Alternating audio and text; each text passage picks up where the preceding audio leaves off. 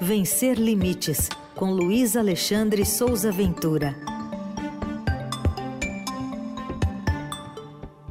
Luiz Alexandre Souza Ventura, bom dia, feliz 2023.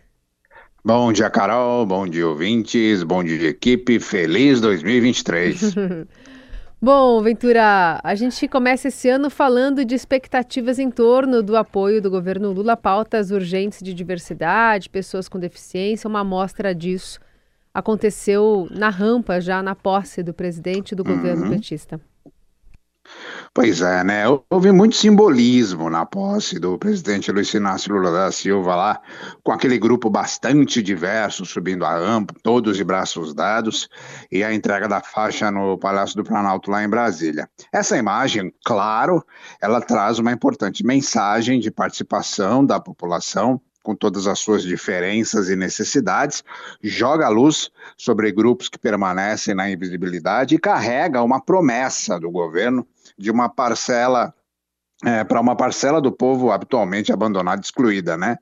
Agora, a gente sabe que os fatos da diversidade costumam comprovar que os símbolos são apenas isso, símbolos, né?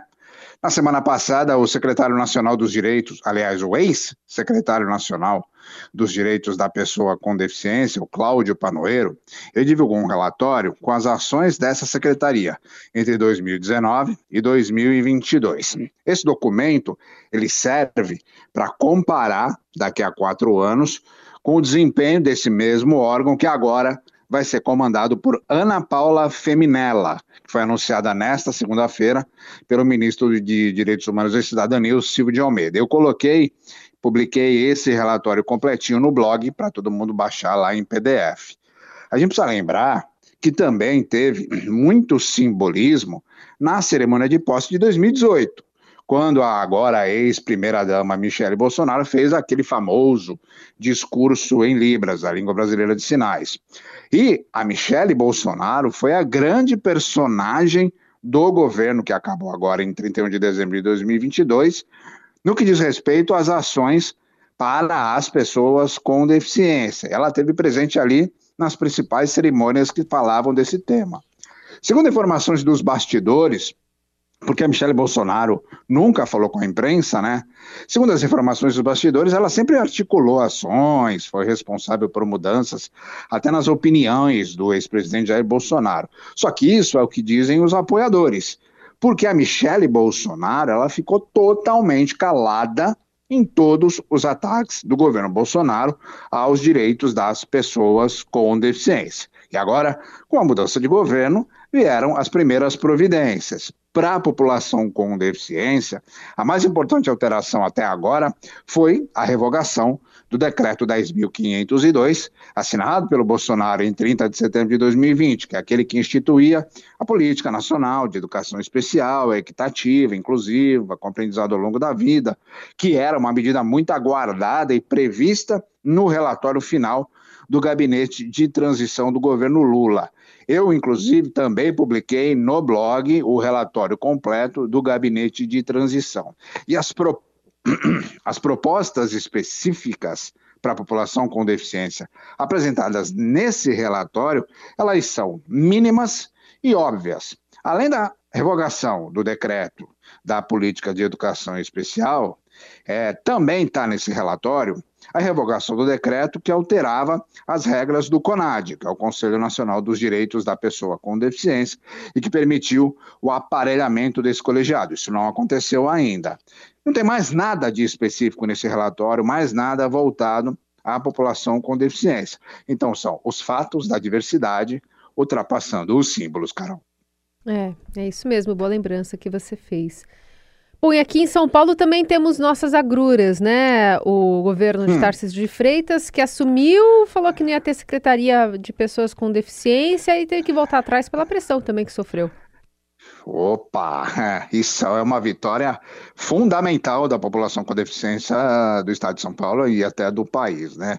O Tarcísio decidiu, é, desistiu de acabar com a Secretaria de Estado dos Direitos da Pessoa com Deficiência, depois de chamar a pasta de fraca, dizer que era uma pasta só de marketing, que tinha pouco orçamento, que tinha pouco peso, foi o tema da coluna da semana passada, né? Eu publiquei no blog um áudio com que vazou com uma avaliação do próprio governador sobre o que ele considerava ser a secretaria da pessoa com deficiência.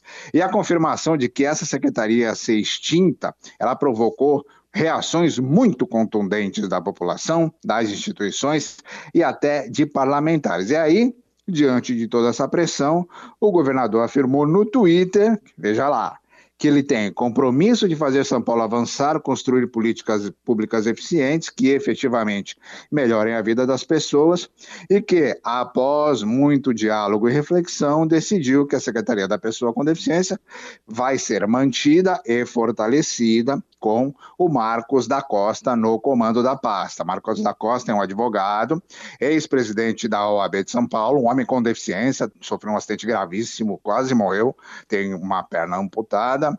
É, de, dentro lá da, da OAB, ele liderou várias ações nesse sentido. Eu publiquei já algumas entrevistas com o Marcos da Costa no blog, quem quiser procurar lá tem várias informações. Agora, teve e ainda tem um inaceitável silêncio das três ex-secretárias da pessoa com deficiência de São Paulo a respeito disso. Aracélia Costa, Célia Leão e Lina Mara Riso Batistella. E a própria secretaria, de maneira coletiva, como instituição, ela não se apresentou, não se defendeu, ficou lá ausente da discussão sobre a sua própria competência, sobre a sua própria necessidade. Essa secretaria acabou se encolhendo, ficou reduzida, se, diminuiu a si mesma, né? diminuiu a própria dignidade e, por final, acabou até ratificando a opinião do governador eleito sobre a sua própria importância. Né? Então, é mais uma vez no governo federal e no governo de São Paulo, que os símbolos da diversidade novamente não acompanham os fatos, Carol. Muito bem. Lembrando que todas essas informações, então, estão no blog Vencer Limites aqui no Estadão. Ventura, obrigada. Voltamos a nos falar é, na semana que vem. Um beijo. Um abraço para todo mundo.